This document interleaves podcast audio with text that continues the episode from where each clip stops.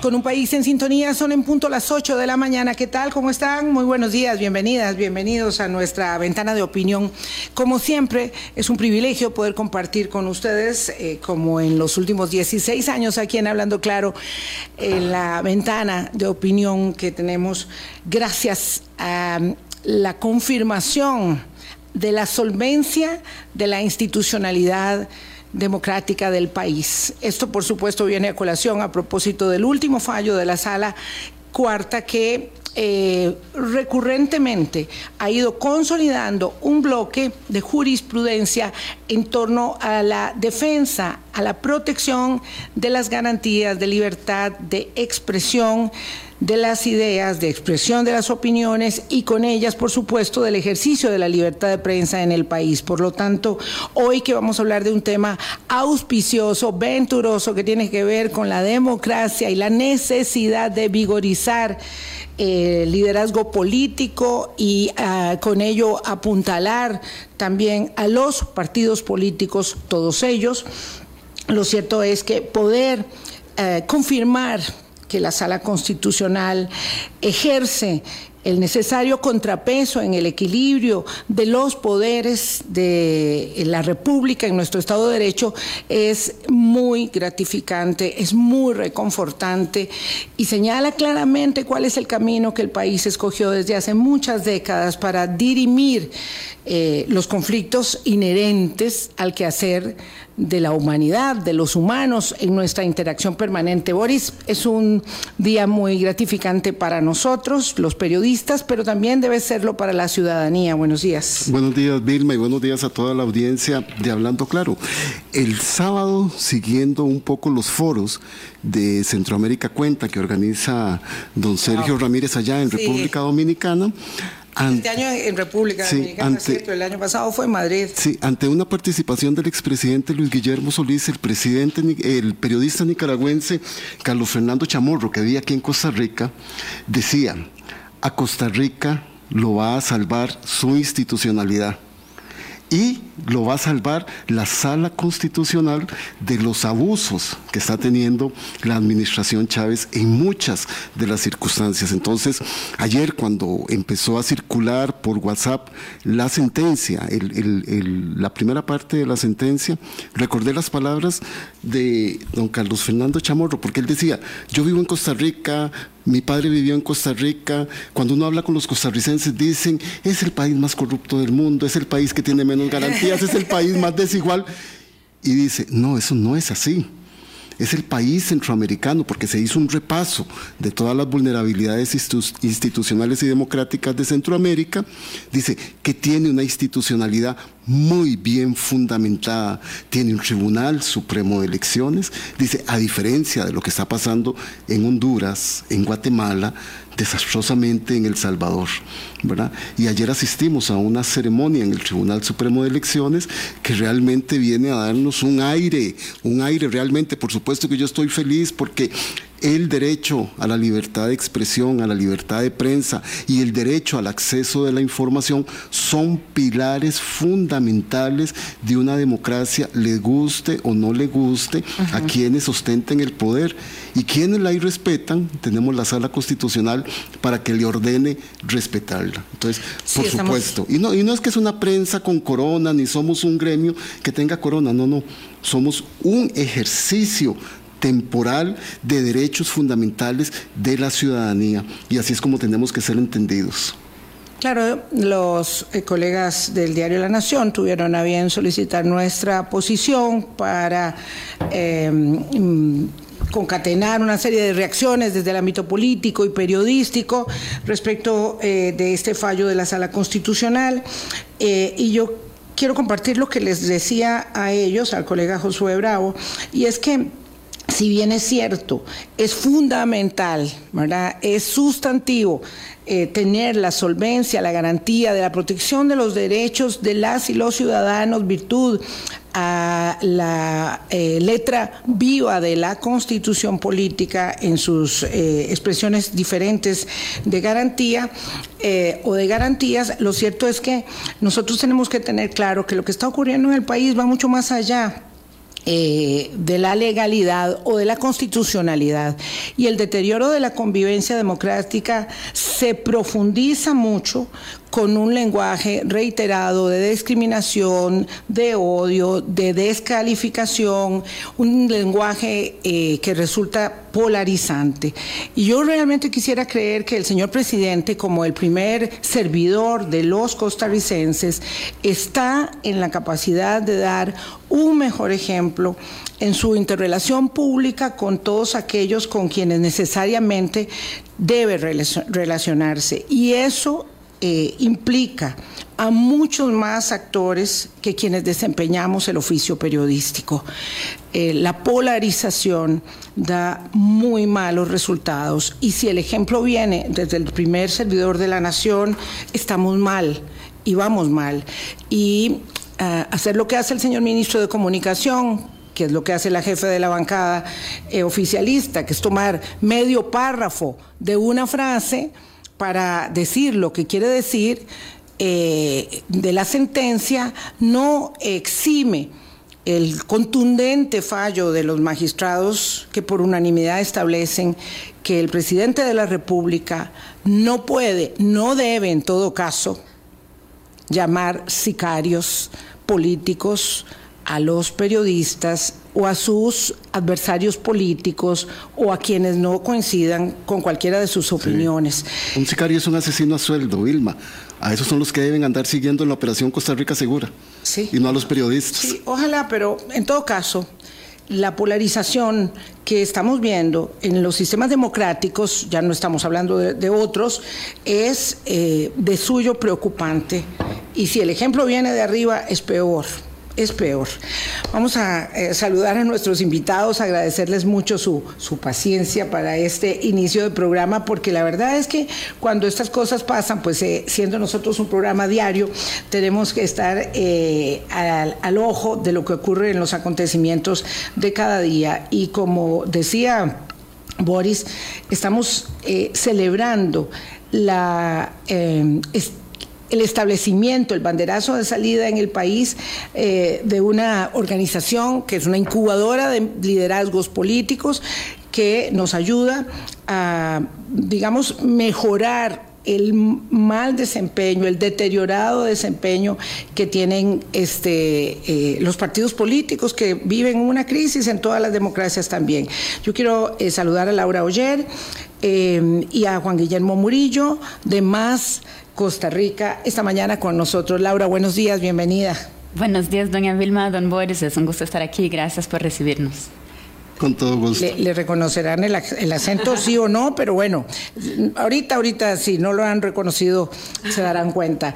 Eh, Juan Guillermo, muchas gracias, buenos días. Buenos días, doña Vilma. Boris, un gusto estar acá. Un cordial saludo también a la audiencia de Hablando Claro. Es, un verdadero gusto y un honor estar el día de hoy por acá. Con todo gusto. Y además muy valientes, Vilma, muy valientes porque desacreditado el sistema de partidos políticos, polarizada la ciudadanía, desconfiando de sus políticos y de sus partidos, emerge una organización neutral, independiente, libre, que dice, queremos venir a formar líderes para la gestión pública y para el compromiso con la democracia. Así es, así es, Boris. Y realmente estamos muy contentos. El día de ayer hicimos el lanzamiento público de la incubadora Más Costa Rica. Como usted bien lo señala, somos una organización neutral, independiente, no partidaria, no ideológica, y nuestro trabajo se centra justamente en formar personas de manera integral para que puedan desempeñar sus funciones en puestos de elección popular. Eh, poniéndolo en perspectiva, sabemos que los partidos políticos han venido teniendo un desgaste, eh, tienen dificultades en términos de formación y reclutamiento activo y eso nos abre una oportunidad y también un compromiso desde la sociedad civil de cómo podemos contribuir. Y ahí nos parece importante que en los desafíos y los retos que nos presenta la sociedad del siglo XXI tengamos personas que estén, por un lado, motivadas a involucrarse en los procesos políticos, pero también eh, con las capacidades, con los conocimientos y con las habilidades necesarias para desarrollar de buena manera esos puestos y que puedan dar respuestas adecuadas a la ciudadanía. Sí, doña Laura, y ustedes se presentaron ayer como quieren en Costa Rica desarrollar un plan piloto para ver los resultados que tenga este plan y poderlos esparcir por otros países de América Latina sustentados en una experiencia que han tenido en su país Brasil. Sí, nosotros creemos mucho en la democracia y que esa es la base para construir una Latinoamérica fuerte, independiente y que pueda brindar oportunidades de desarrollo para todos. Y en Brasil conocimos a un aliado de nosotros que se llama Genova BR. Ellos son una escuela de liderazgo, una de las mayores que existe en el mundo, y empezaron este modelo hace cinco años. Lo que ellos querían justamente era renovar la esperanza en la política, porque igual se oía que ah, todos los políticos son malos, corruptos, muy gente muy buena que se, que se graduaba no quería ser parte de esto. Entonces querían cambiar esta mentalidad, invitar a la gente para que participara y han tenido 70 mil inscripciones de personas que nunca antes habían sido electas, que tienen interés en tener acceso al tipo de formación que nos contaba Juan. Ah, tal, tal, vez podemos explicar, ¿verdad? Entonces, cuál es el, la génesis de esta incubadora y por qué en realidad decimos que estamos hablando de un piloto para América Latina cuando ya existe un, programa, una casa matriz de la, de la empresa, de la, de la, de la vamos, del emprendimiento de adhesión democrática que significa más Costa Rica eh, luego de la experiencia en Brasil. Sí, eh, esta es una experiencia que además yo siento que es una solución para la cual el tiempo llegó. Eso se necesita muchísimo. Ah, empezó hace cinco años en Brasil y hace dos años estamos pensando cómo llevar este modelo también a otras partes de Latinoamérica. Y, te cuento que yo trabajo en la Fundación Vélez Reyes Más, que, que, el puente para traer eso a Costa Rica. Pasamos más de un año solo para entender el contexto costarricense. Hablamos con más de 200 personas a conocer hasta que por fin encontramos a, a Juan Guillermo, porque creemos que algo como eso se puede aprender de otras experiencias, pero hay que hacerlo de manera muy enraizada localmente, con liderazgo local, a la manera tica, tropicalizado el modelo. Entonces llevamos años ya sembrando estas semillas que ojalá ahora, a, partir de ayer, ya, ya van a tener vida propia con, con, el liderazgo de Juan aquí en Costa Rica. O sea que Juan Guillermo es el primer alumno el reclutado, ya graduado de, de, de, Más Costa Rica. Este, ¿En qué, eh, digamos, ustedes son un complemento, yo sé que se ven como un complemento de los partidos políticos, pero entendiendo la gravedad de la situación de los partidos políticos en las democracias, ¿en qué eh, dirían ustedes están contribuyendo a sobrellevar esa debilidad? Y cuánto eso implica para la democracia, dado que evidentemente la formación de los liderazgos es imprescindible para poder mantener vivas las correas de transmisión de la credibilidad en la representatividad que es eh, mm, no hay que explicarlo mucho, la expresión misma del, sistema democrático.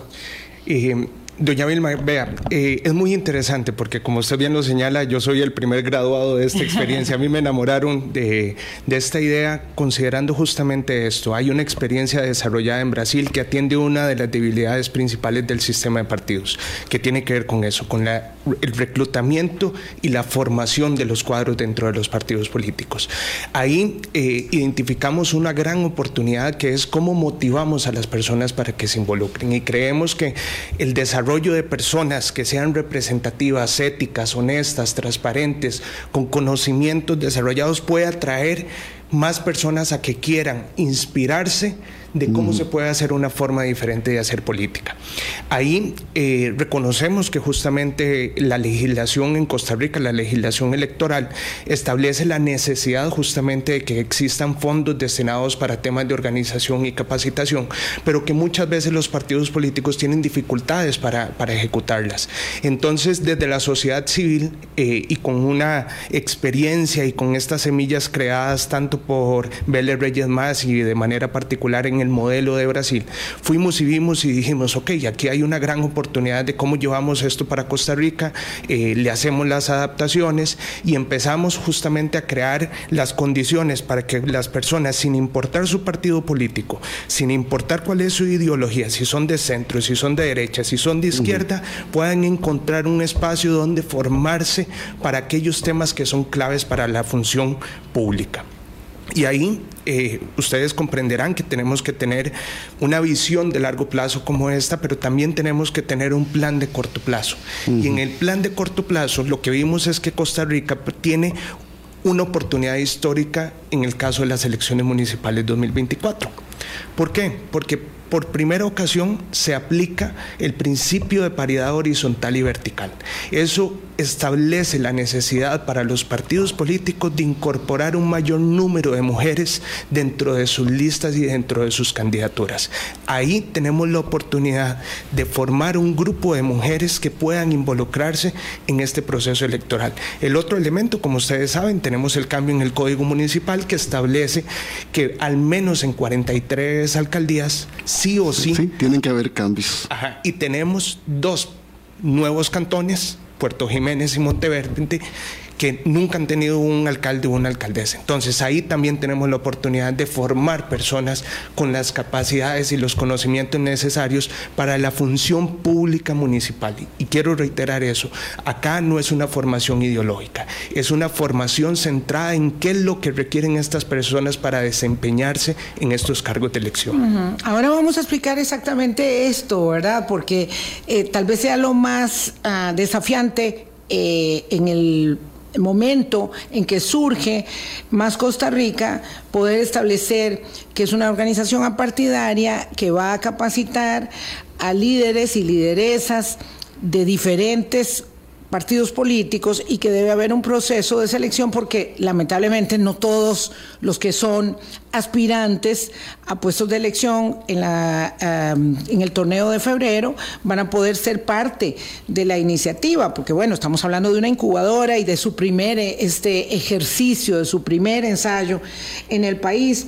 Eh, pero mm, Juan Guillermo alude a dos asuntos fundamentales. Primero, el tema de la paridad, que va a hacer que sí o sí tengamos muchas mujeres alcaldesas y no solo vicealcaldesas en el eh, próximo ejercicio de gobierno municipal. Y el hecho de que eh, ese, mm, ese dique que implicaba la reelección permanente de alcaldes sempiternos, especialmente de Liberación Nacional eh, y algunos de la Unidad también, que eran los partidos, digamos, que, habían eh, posicionado alcaldes, eh, se vayan a quedar ahí y tienen que salir. ¿verdad? Que si no fuese por la, el cambio normativo, el cambio de legislación, no, no se irían del puesto. Y eso va a hacer que haya un remozamiento de liderazgos. De eso es lo que vamos a conversar. Estamos con Juan Guillermo Murillo y Laura Oyer de Más Costa Rica. Hacemos la pausa y regresamos. Colombia. Con un país en sintonía 8.20 de la mañana, gracias por continuar con nosotros. 80 personas son las que van a participar en este plan piloto, van a recibir una capacitación de alto nivel, tanto presencial como virtual, con expertos nacionales e internacionales. ¿Cómo acceden esas 80 personas este, a participar en la plataforma que está haciendo Más Costa Rica? Y ojo, considerando que serán centenares. Los que quieran. Centenares los que, los que van a ser, este, mm, digamos, van a nominarse para los puestos estos de elección popular eh, y, muy poquitos eh, que podrán ser escogidos para el proceso de Más Costa Rica. Sí, me voy a permitir contestar esa pregunta y justamente hay muchísima motivación. El día de ayer abrimos la postulación y ya ahora, antes de entrar a, esta reunión, a esta entrevista, ya tenemos más de 100 aplicaciones al programa. Eh, eso demuestra que hay una necesidad y una gran oportunidad de participar en, en 24 horas, en menos de 24, horas, 100 aplicaciones. Exactamente, Y ahí, ¿qué es lo que les contamos? El día de ayer hicimos el lanzamiento público, toda la información de la incubadora más Costa Rica está disponible en nuestro sitio web y en nuestras redes sociales. Nuestro sitio web es máscr.org. Ahí hay un formulario donde pueden las personas ingresar sus datos y se le envían todos los detalles para la postulación. Vamos a tener un mes completo abierto el proceso de postulación. Cualquier persona. Cualquier persona. Cualquier edad. El 23 de... Eh, hasta el 26, De, junio. Exactamente. Y ahí vamos a... Es, un, eh, es una postulación que está abierta para las personas de los 84 cantones de Costa Rica. Uf, ustedes van a tener un tareón. Exactamente. Para, ese para esa tarea nos vamos a reservar un mes, porque vamos a analizar de manera muy cuidadosa, y esto es una de las grandes experiencias que ha salido eh, de Brasil y de la que hemos aprendido de manera muy importante de Renova, y es cómo hacer esa revisión de las personas. Vamos a analizar cuáles eh, las características de liderazgo, de comunicación, cuál es la trayectoria comunitaria que tiene esa persona. Vamos a hacer una revisión de antecedentes, vamos a ser muy cuidadosos que las personas que seleccionamos sean un fiel reflejo de valores como la ética, la honestidad, la transparencia. Entonces vamos a hacer ese proceso, vamos ¿Y a van a aplicar paridad? Sí. También. Eh, vamos a hacer un grupo de 80 personas, lo más representativo de la sociedad costarricense. Y de todo el país. Exactamente. ¿Por qué? Porque la riqueza de la democracia está en la pluralidad. Y justamente eso es lo que queremos. Queremos gente de izquierda, queremos gente de derecha, queremos gente de zonas rurales, queremos de zonas costeras, de zonas fronterizas, gente del gran área metropolitana y ponerlos a intercambiar, generar esta plataforma de encuentro que muchas veces hemos perdido en la sociedad y en los espacios políticos. Entonces, eh, vamos vamos a tener un mes para hacer esa evaluación. Vamos a tener entrevistas, vamos a conocer a las personas, vamos a revisar eh, sus redes sociales para saber todos los detalles, digamos, de qué es lo que podemos identificar el capital social que tienen esas personas. Y de lo aprendido de la experiencia de Renova BR en Brasil, doña Laura, ¿qué estarían aplicando aquí en Costa Rica? Porque ese proceso de selección tiene que ser muy transparente. Sí, sí, hemos aprendido mucho de la experiencia de ellos y qué evaluar, cómo evaluar. Hay una matriz de competencias, de cómo accesar justamente las características que escribía Juan. Y, y también reconocemos que hay que adaptar, porque el contexto es diferente, ¿no? Entonces estamos justamente trabajando de la mano con Renova. Ellos no solo nos han brindado su metodología, pero siguen apoyándonos técnicamente para que podamos apalancar al máximo las herramientas que ellos ya han desarrollado en identificar estos talentos y potencial. Queremos gente con potencial. Entonces, ¿cómo, cómo ver este potencial? No, no solo lo que, lo que la persona es, pero lo que puede ser. Sí, vamos a ver. Eh, yo no dudo de que esas herramientas existen, pero quiero para efectos sobre todo de aquellos que van a postularse, que ya se postularon y muchos más, eh, que puedan ser un poco más precisos en cómo es el proceso de selección. Digamos que hay, no sé, supongo, 800 o 1000 aspirantes, ¿cómo van a escoger solamente 80? Claro, uno diría, ¿por qué no escogieron 200? Pero claro, supongo que tiene un costo muy elevado esa capacitación. Ahora nos van a explicar cómo es que se sustenta, porque es gratuita eh, la participación en el proceso. Entonces no es como cualquier eh, unidad, digamos, pedagógica o académica donde la gente paga una cantidad de dinero y pues se inscriben todos los que quieran, sino que hay un proceso, o sea, el, el significado del asunto es quién pasa por ese tamiz. ¿Cómo se hace para que en efecto no digamos, bueno, vamos a ver, va a haber gente de liberación, va a haber gente de la unidad, va a haber gente de un partido cantonal, va a haber gente del partido de gobierno, va a haber gente, eh, no sé, de todas las agrupaciones? ¿Cómo es que hacen eso para que no digan, bueno, sí, aquí se favoreció a un partido o al otro, ¿verdad? O eh, qué raro que hay, eh, no sé, 50 mujeres y solo 30 hombres, o 50 hombres y solo 30 mujeres. ¿Cómo es? Ok. Eh, en la experiencia de Brasil, justamente como bien lo señalaba eh, Laura, se tiene una matriz de competencias que evalúa cinco competencias y 21 habilidades. De manera específica, las cinco competencias, para no entrar, digamos, como al nivel de habilidades que vamos a estar evaluando, pero básicamente las cinco competencias con las que se hace el proceso de selección son integridad, espíritu público, autoconocimiento y liderazgo, pensamiento crítico y comunicación y movilización. Esos son los elementos que vamos a ir a evaluar. Entonces, en términos de integridad, tienen que ser personas que no tengan procesos penales, no tengan condenas, no tengan procesos contra la hacienda pública, que estén completamente al día con sus obligaciones tributarias, que estén con sus obligaciones con la seguridad social. Es como lo más fácil. Exactamente. El primer filtro. Exactamente. En espíritu y democracia vamos a hacer evaluación para conocer su adherencia a los valores democráticos. Ustedes saben que hay mediciones internacionales eh, que incluso en Costa Rica, por ejemplo, la POP, eh, eh, que el Estado De la Nación le da un seguimiento histórico. En Costa Rica tenemos esa medición por la Universidad de Vanderbilt desde 1978, lo cual nos permite incluso a escala cantonal poder saber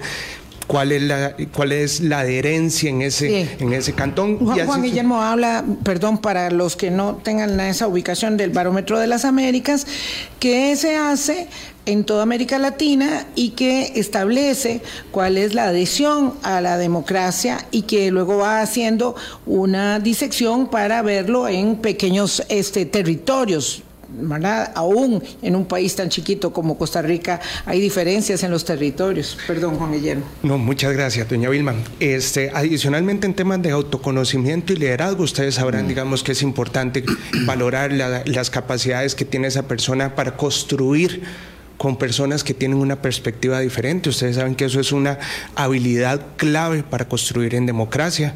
Eh, es muy difícil, ¿verdad? Eh, cuando la sociedad está muy polarizada, tratar de construir de manera junto, pero si usted tiene las capacidades para autoconocer sus posiciones y adicionalmente construir con otras personas, eh, en estas cinco competencias, como les comentaba, eh, hay una escala de valoración que va de 1 a 5, desde insuficiente hasta mm. una persona destacada, y en conjunto eh, esa evaluación nos permitirá justamente identificar ese perfil de personas que tienen mayor potencial, ¿verdad?, para convertirse en un líder representativo de esta primera generación, líderes y lideresas representativos de esta primera generación de más Costa Rica. Quisiera resaltar este tema del autoconocimiento y del liderazgo porque eh, como decíamos, en términos de integridad es bastante fácil. Siempre hay alguna persona, digamos, en, cuanto a aspirantes se refieren, que intenta colarse por ahí por algún resquicio, ¿verdad? Y eso es delicado.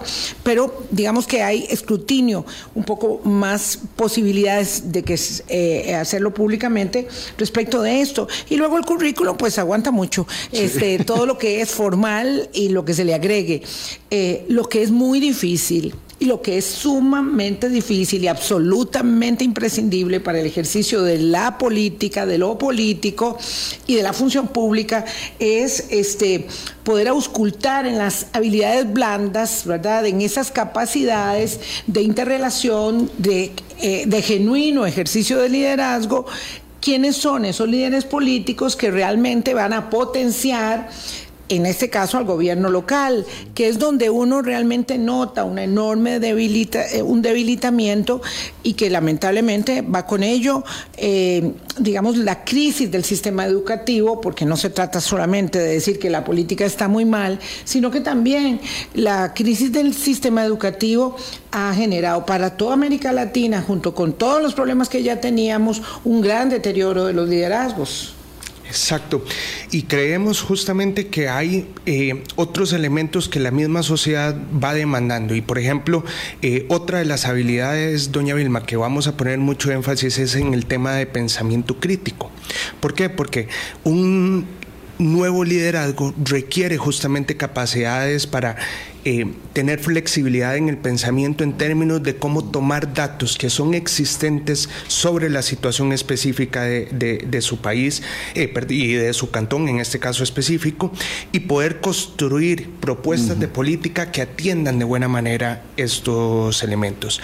Eh, un elemento muy importante es que nosotros estamos creando condiciones para que nuevos liderazgos se involucren de este tipo de procesos. Entonces, este sí es un llamado que quisiéramos transmitir el día de hoy. Don, don Juan Guillermo, y, y, por eso es que estaba pensando en el contexto del enorme laboratorio que ha servido, que es Brasil, ¿verdad? Con la crisis política que llevó a la dimisión de la presidenta Dilma Rousseff, el lavallato, la llegada de Jair Bolsonaro y de nuevo la llegada del presidente Lula en este momento. ¿Qué niveles de polarización, de discusión que tenían allí cuando ustedes insertan este programa? Y nosotros estamos en una situación también de polarización, doña Laura, que debemos aprender mucho de esto que pasó allá para poder escoger a esas personas. Sí, de acuerdo. Y algo que yo he percibido mucho en la experiencia de Brasil es que esta experiencia de hacer parte de esta formación puede ser un microcosmos de lo que queremos ver en el gobierno. Yo creo que el más lindo de todo eso es que hacen parte personas que son de diferentes partidos políticos y aunque a nivel nacional y local se están teniendo debates muy fuertes, esta gente crea de confianza saben dialogar, saben oírse. Entonces, estar juntos en un programa como ese les permite reconocerse como seres humanos que tienen diferentes agendas políticas, diferentes prioridades, pero que saben que tienen que construir juntos. Entonces, fue, fue lindo de ver que en la política siempre está pasando mucha cosa, pero se puede crear juntos. Y las personas que participan en ese programa, acá vamos a hacer el mismo, ¿no? Buscar personas que son diferentes para cultivar desde siempre, que no importa la polarización. Es, eh, eh, hay parte de la polarización que puede ser buena para llevarnos a mejores ideas. Entonces, ¿cómo crear ese espacio para el buen debate? Eso es lo que hace este programa y es lo que queremos cada vez ver más en el gobierno. Esos son los contenidos que recibirían las personas que vayan a salir este, seleccionadas de este proceso. Sí, y Boris, yo creo que también quisiera que, Laura mencione todos los datos de, de Renova, porque es que es impresionante la trayectoria que tiene que tiene Renova en Brasil. Renova es, digamos, la, la madre, la madre de, la incubadora principal, ¿verdad? La, la, madre, en efecto. El instrumento metodológico. El útero de, esta, de, esta incubadora, exactamente. Entonces, nace en Brasil, ¿verdad? Y creo que ahí va la consideración que hacía Boris y Laura respecto de cómo superar, porque a veces nos cuesta mucho ¿verdad? mantener la esperanza, el motor de la esperanza, el acelerador de la esperanza con el pie puesto.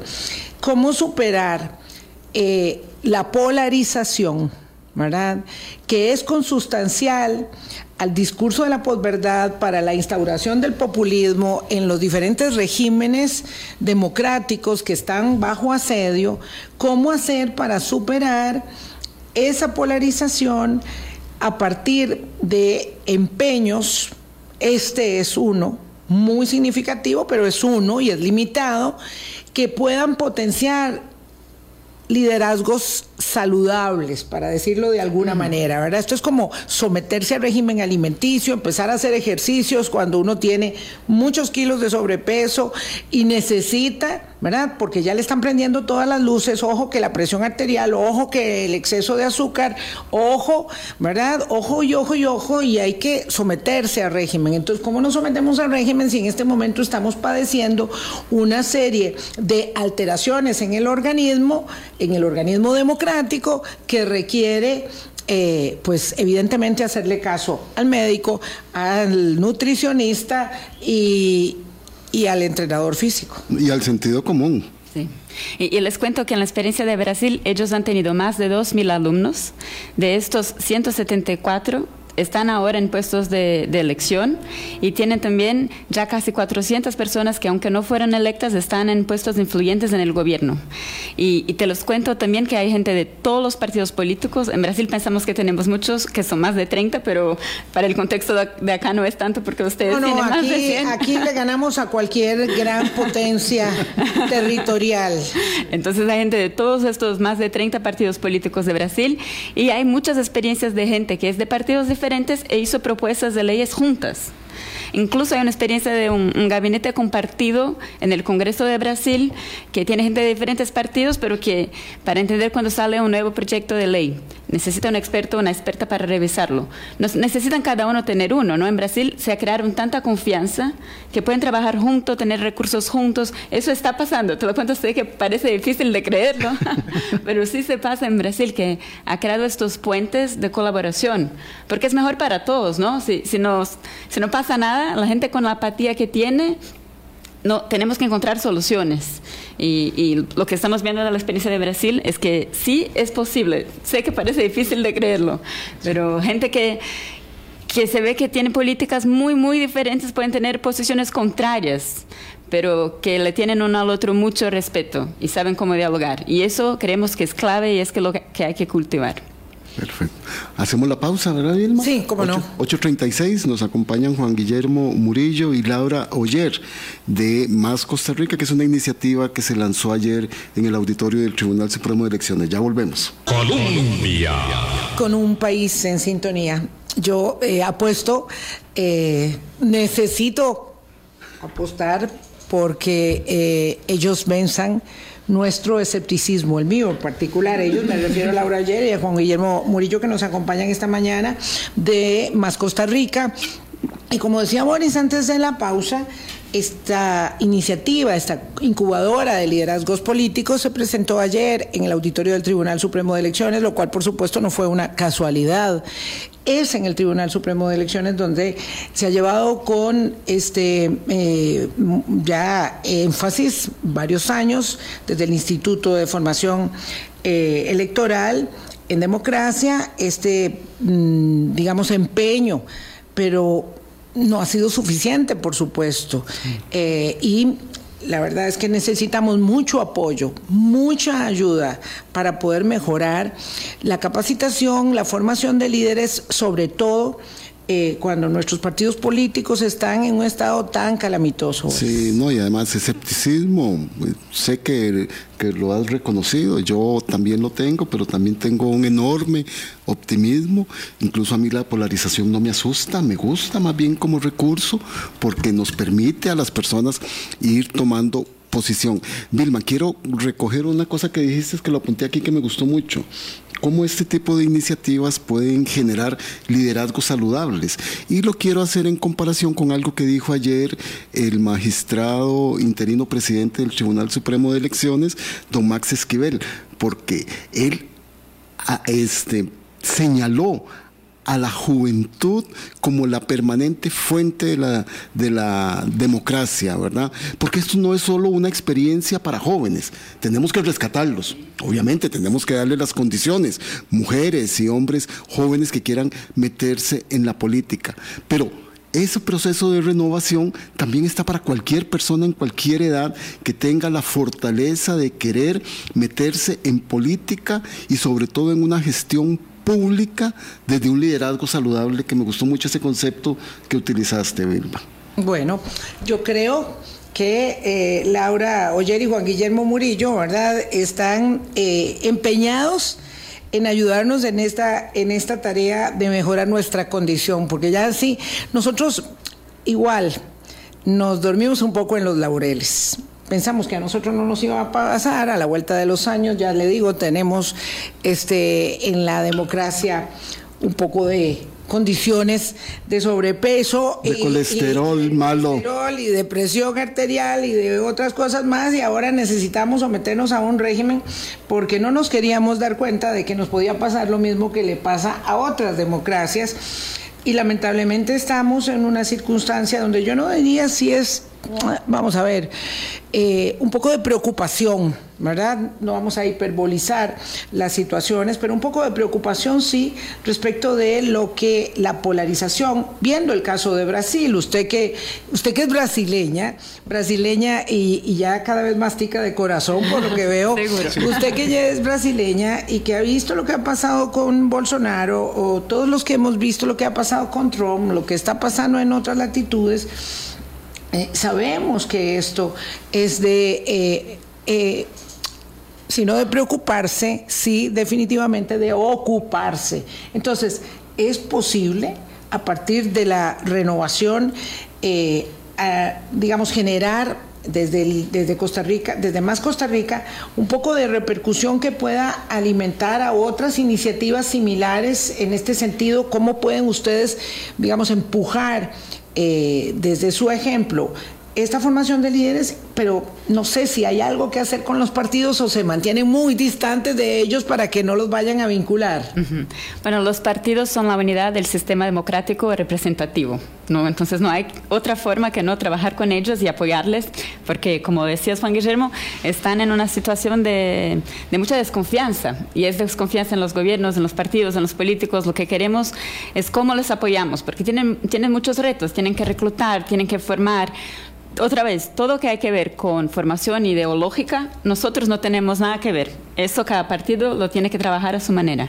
Pero habilidades blandas, capacidad para desarrollar un, liderazgo saludable. Esto sí creemos que todos ganan si desarrollamos.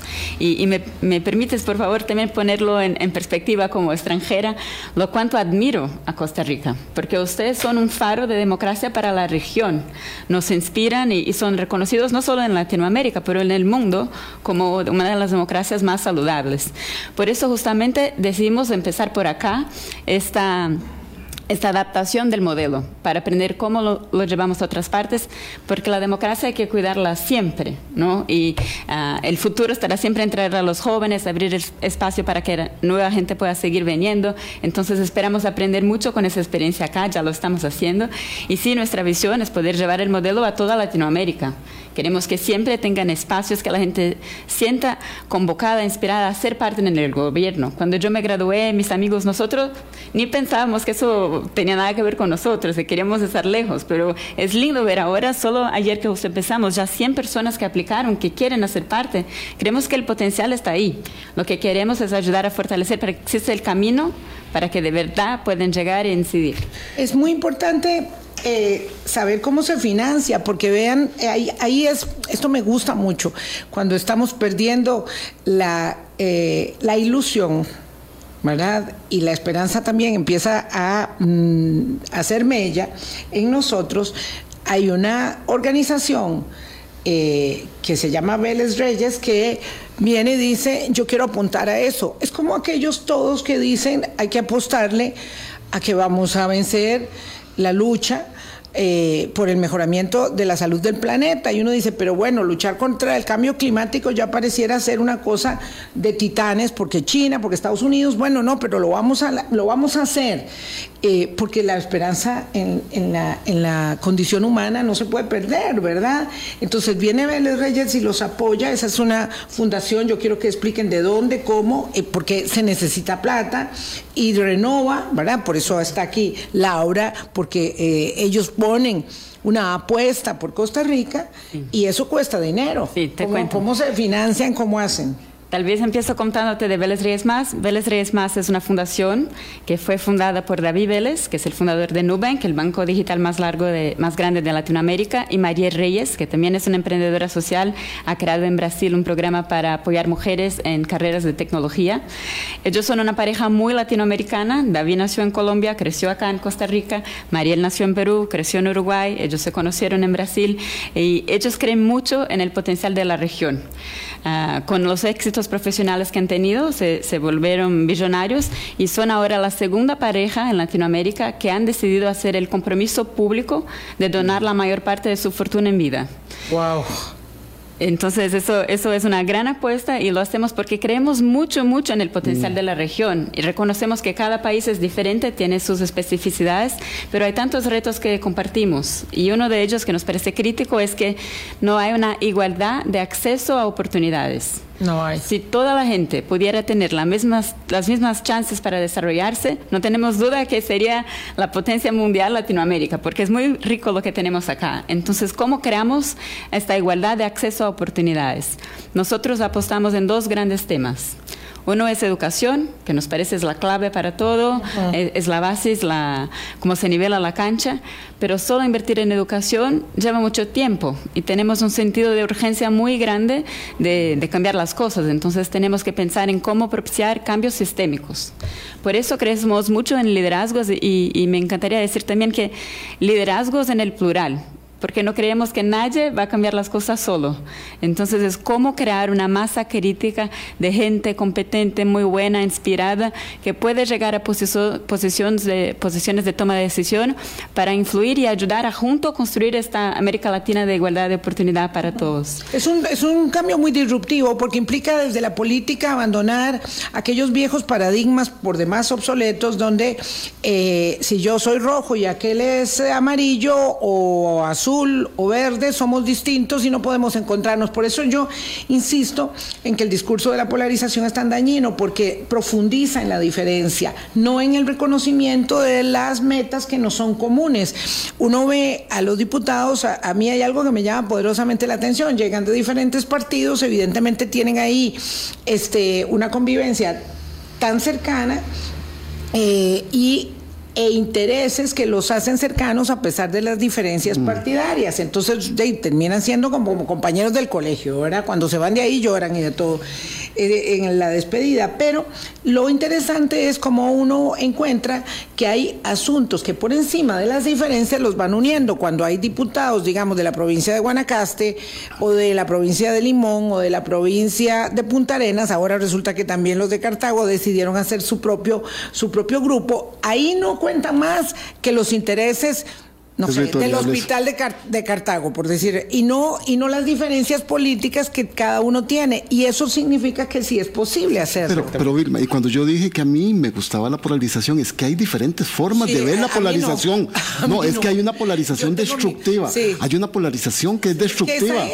No, pero hay otra que genera posiciones. Y son esas posiciones las que hay que defender. Es que cuando la polarización es para destruir, para insultar. Yo creo que la polarización siempre es destructiva bueno, eso es, eso es una cuestión, mm, ¿verdad? Semántica probablemente, pero yo creo que podemos tener posiciones distintas, porque para eso es la democracia, ¿verdad? No hay una arcadia ahí de consensos, ¿verdad? Eso, no sé, en la democracia celestial seguramente, este, pero una cosa es observarte como mi eh, adversario en una idea y otra cosa es verte como el enemigo que, necesita ser aniquilado y hacerle ver a los demás que todos los problemas que tienen es por culpa de tu existencia, de tu existencia nada más.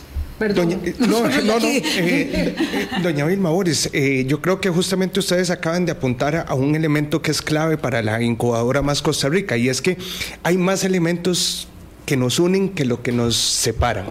Y ahí justamente, si bien es cierto, con Vélez Reyes más tenemos, digamos, el apoyo, el capital semilla para echar a andar este proceso. Con Renova BR tenemos el aliado técnico que nos aporta, pero uno de, los elementos que conversamos con Vélez Reyes más desde, desde el puro inicio, para que esto tenga una sostenibilidad tiene que tener un arraigo local.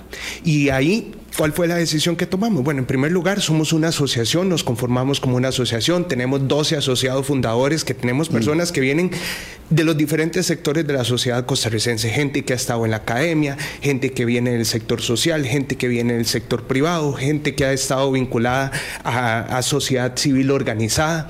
Eh, somos 12 asociados fundadores, somos un equipo costarricense, somos un equipo pequeño pero muy comprometidos en el acercamiento que hemos tenido con múltiples eh, organizaciones. También hemos encontrado este punto de coincidencia, todos estamos trabajando por el fortalecimiento de la democracia costarricense. Entonces, tenemos la dicha eh, de, por ejemplo, para los temas del programa de formación, que, quisiera comentarle a la audiencia también el programa de formación de lo que vamos a estar desarrollando a partir del mes de agosto. Pero, por ejemplo, hemos tenido conversaciones con el Estado de la Nación, quien nos ha dicho, con mucho gusto nos involucramos, brindamos formación específica para conocer la situación de cada uno de los cantones, mm, estamos trabajando con la Procuraduría de la Ética para fortalecer, digamos, el conocimiento del tipo de situaciones que se presentan en el gobierno local, con expertos nacionales e internacionales en temas de liderazgo. En fin, digamos, hay un esfuerzo común y esto es un movimiento ciudadano transformador de motivación y creo que ahí es donde tenemos que ver esto en perspectiva. Es, una, es un movimiento que viene a fortalecer la democracia. Nos sentimos supremamente orgullosos de ser una de las democracias más estables de, América Latina, del mundo, de acuerdo a mediciones internacionales, y esta es justamente una contribución.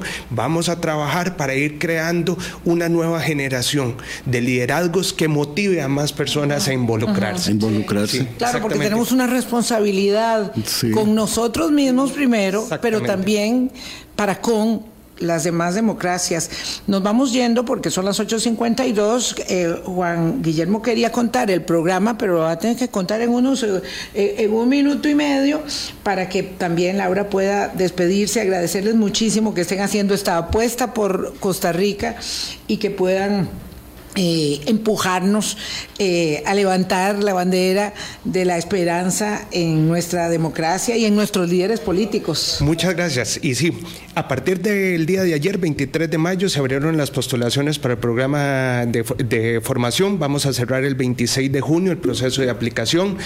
El programa de formación se va a estar desarrollando entre el mes de agosto y el mes de octubre. Va a ser 100 horas de formación en cinco ejes, temas que tienen que ver con liderazgo, comunicación, temas de preparación para la campaña, temas de ética y transparencia y un elemento fundamental, temas que son relevantes para la gestión pública municipal, temas como contratación pública, temas de presupuestos públicos, todos los temas de ordenamiento y desarrollo territorial. Esos son elementos que son necesarios para las personas que llegan en mayo del 2024, saber qué, cuáles son sus relaciones, qué tienen que, cómo tienen que trabajar con el gobierno, eh, con el Consejo Municipal, las relaciones entre el gobierno, entre el Consejo Municipal y la alcaldía. Todos son esos los elementos que vamos a estar desarrollando. Reiterar, es un programa 100% gratuito para las 80 personas que van a estar participando y la postulación está abierta. ¿A dónde?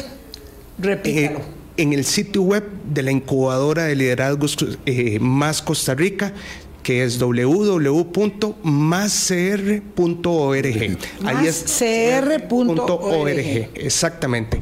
Invitadísimos, invitadas a que postulen a este programa de formación las personas de los 84 cantones de Costa Rica. Doña Laura, por favor. Muchísimas gracias por, por el espacio, ha sido un gusto estar aquí y nosotros estamos muy honrados y somos muy creyentes en este modelo, pero como bien decía Juan Guillermo, la, la democracia es una construcción colectiva. Lo más lejos vamos a llegar es cuanto más sumamos, cuanto más gente se involucra, se puede participar de miles de, de maneras. Invitamos a las valientes personas que quieren postularse a inscribirse, pero quien quiere sumar con su tiempo, quien quiere aportar a, fortalecer este movimiento, que pueda ser cada vez más algo que, que renueve la esperanza en la política para todos los ticos, pero también cada vez más un ejemplo que sigan siendo para toda Latinoamérica y el mundo. Muchas gracias Laura y Juan Guillermo y además una ciudadanía responsable no tiene por qué tener miedo, porque los que gritan, los que insultan, los que polarizan de manera negativa y no para buscar posiciones y asumir posiciones, no se vale no se vale y estas iniciativas tienen que ayudarnos a asumir esas responsabilidades. Muchísimas gracias por la compañía. Mañana conversamos con el señor ministro de Hacienda, Nogui Acosta. Entonces los esperamos también a las 8 de la mañana, como todos los días aquí en Colombia, con un país en sintonía. Chao.